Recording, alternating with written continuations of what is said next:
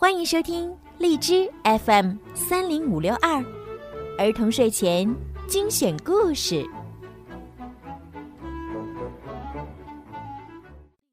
亲爱的小朋友们，你们好，欢迎收听并关注公众号“儿童睡前精选故事”，我是你们的小鱼姐姐。今天的故事呢，要送给朱浩辰小朋友。今天呀，是你的生日，爸爸妈妈为你点播了属于你的专属故事。爸爸妈妈想对你说，朱浩辰小朋友，四岁了。妈妈祝你在今后的日子里健健康康、快快乐乐成长。愿你成为自己喜欢的样子，不抱怨，不将就，有自由，有光芒。小鱼姐姐呢，也要祝朱浩辰宝贝生日快乐。今天呀，小鱼姐姐专门为你讲了一首好听的故事，来吧。我们一起来收听吧。当心巨龙！在幽深的山谷里，有一座古老的村庄。村民们一直过着宁静的生活。猎人狩猎，农夫种地，铁匠打铁。可是有一天，村里来了一条巨龙。它又大又胖，肚子圆鼓鼓的。大吼一声，接连喷出七道火焰。它在离村子不远的山洞里安了家。猎人没法再高兴的狩猎，农夫不能再愉快的种地，铁匠也不能再快乐的打铁了。村民们都害怕这条巨龙，于是村长来到山洞前，他声音颤抖着恳求道：“巨龙啊，离开我们的村子吧！”那条肚子圆鼓鼓的巨龙大吼一声，接连喷出七道火焰，大声吼道：“要我离开可以。”除非有一个村民愿意让我亲一口，派三个村民带匹马来见我吧。村长吓坏了，回到村里问有没有人自愿去见巨龙。我要狩猎。猎人说：“如果我去见巨龙，你们就没有美味的肉可吃了。”我要种地。农夫说：“如果我去见巨龙，你们就没有麦子做香喷喷的面包了。”我要打铁。铁匠说：“如果我去见巨龙，你们就没有工具劳作了。”其他村民也都有各自充分的理由，只有卓卓说：“我愿意去。”村里就属捉捉最笨手笨脚。钉钉子的时候，他会砸到手指；爬梯子的时候，他会掉在地上；扫马厩的时候，他跌进了马粪堆里。桌桌的穿着一点儿也不讲究，上衣太肥，裤子太长，鞋子又太大。说真的，他实在很滑稽。但是村里的人都喜欢捉捉。村长似乎没听见捉捉的话，他嘟嘟囔囔地说：“既然这样，那就只能牺牲我自己了。”在两个议员的陪同下，村长选了一匹马向山洞进发了。哎呀，真是可怜！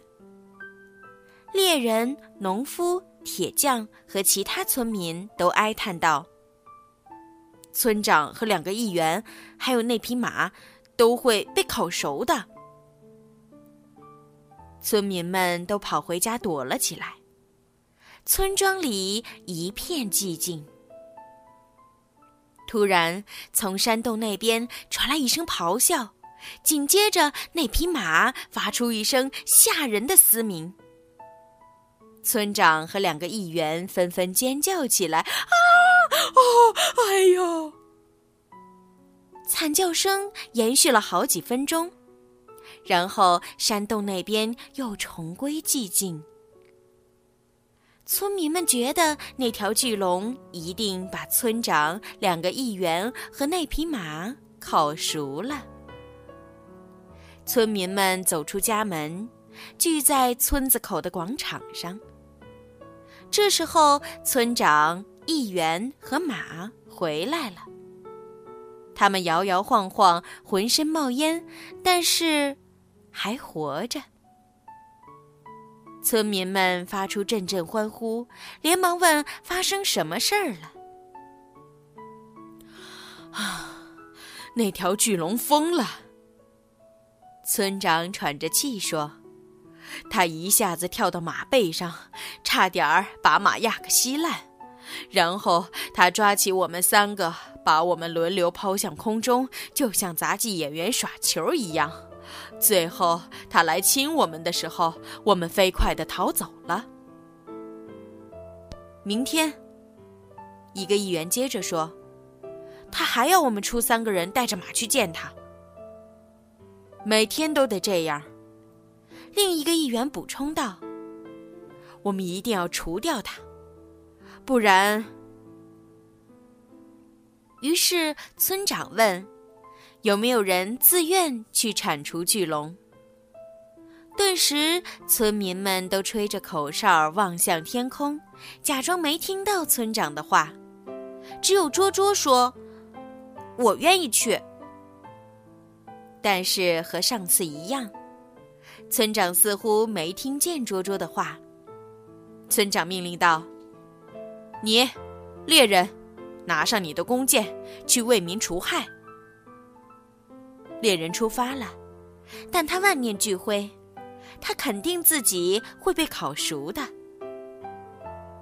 但是一个小时以后，猎人回来了，他摇摇晃晃，浑身冒烟，但是依然活着。而那条肚子圆滚滚的巨龙也照样生龙活虎。接下来，农夫也出发了。他想用他的镰刀割破巨龙的喉咙。随后，铁匠也跟了上来，他要用他的大铁锤砸死巨龙。可一个小时后，两人都回来了，他们摇摇晃晃，浑身冒烟，不过都还活着。肚子圆滚滚的巨龙依然。安然无恙。当村长准备再派一个人去的时候，卓卓又大声地说：“我要去。”这一次，村长终于听见了卓卓的话，他叹了口气说：“啊，好吧，如果你愿意的话。”卓卓拿起一面盾牌，却不小心撞到了自己的鼻子，所有人都咧嘴笑了起来。卓卓在腰带上挂一把宝剑，却划破了自己的裤子，所有人都扑哧笑出了声。卓卓要骑一匹老马，却一屁股坐在地上，所有人都哈哈大笑起来。终于，卓卓上了马，他向山洞进发了。此时，没人再拿他打趣了。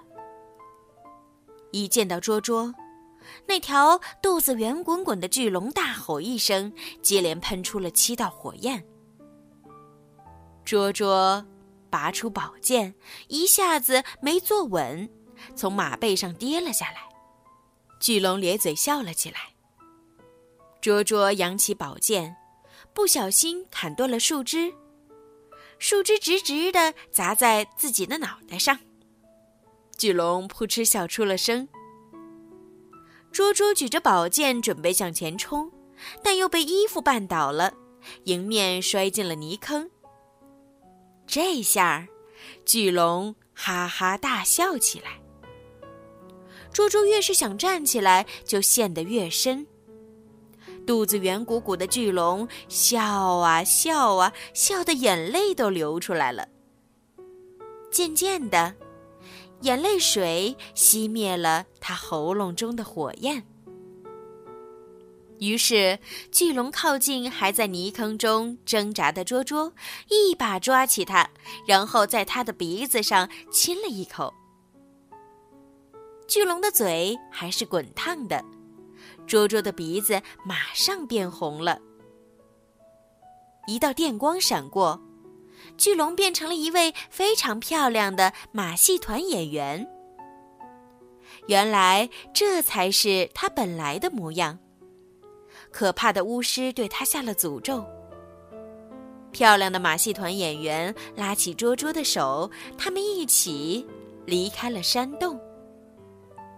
后来，他们还成立了一个马戏团。鼻子红红的，衣服大大的捉捉，成了马戏团第一个小丑。在那之后啊，许多年过去了。村民们一直过着宁静的生活。为了纪念卓卓，现在的小丑们依然带着红红的鼻子，穿着大大的衣服。好啦，宝贝们，今天的故事就讲到这儿了。希望你们可以喜欢今天的故事，也希望呢朱浩辰宝贝可以喜欢今天小鱼姐姐专门为你讲的故事。愿每一个宝贝们今天晚上都可以睡一个好觉。天天开心，快乐，健康，晚安吧，宝贝们，晚安，朱浩辰。